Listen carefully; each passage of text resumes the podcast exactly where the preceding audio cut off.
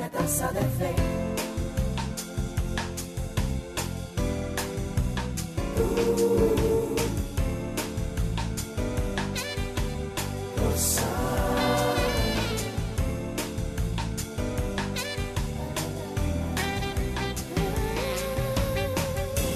Buen día, te habla Lucy Cosme y esta palabra es para ti. El tiempo es más que oro, el tiempo es vida y no podemos reponerlo.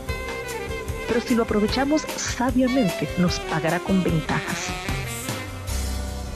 De modo que si vas, ve la segura. Todos tenemos derecho a correr, pero tú, tú corre con objetivos, con propósito, no para cansarte. Es casi seguro que vas a encontrar obstáculos diversos en cualquier parte del camino, pero que ellos no te distraigan. En vez de detenerte a ver su tamaño, sáltalos. Dios no permite piedras en el camino que no podamos esquivar o superar.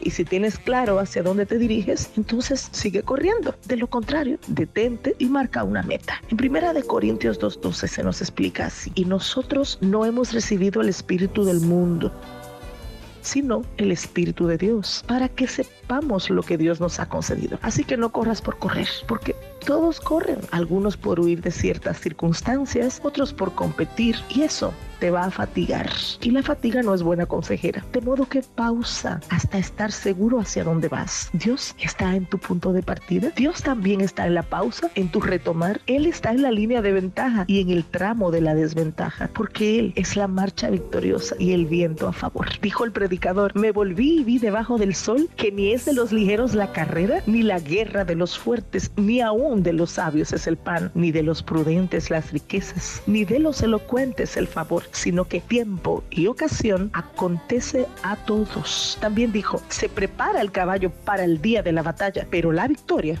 es del Señor. De modo que si vas con Dios, ya vas por buen camino. Él nos dijo, no te dejaré ni te desampararé. Así que arriba, actitud y mucho ánimo. Él es tu fuerza y tu muralla donde quiera que vayas. Bendiciones.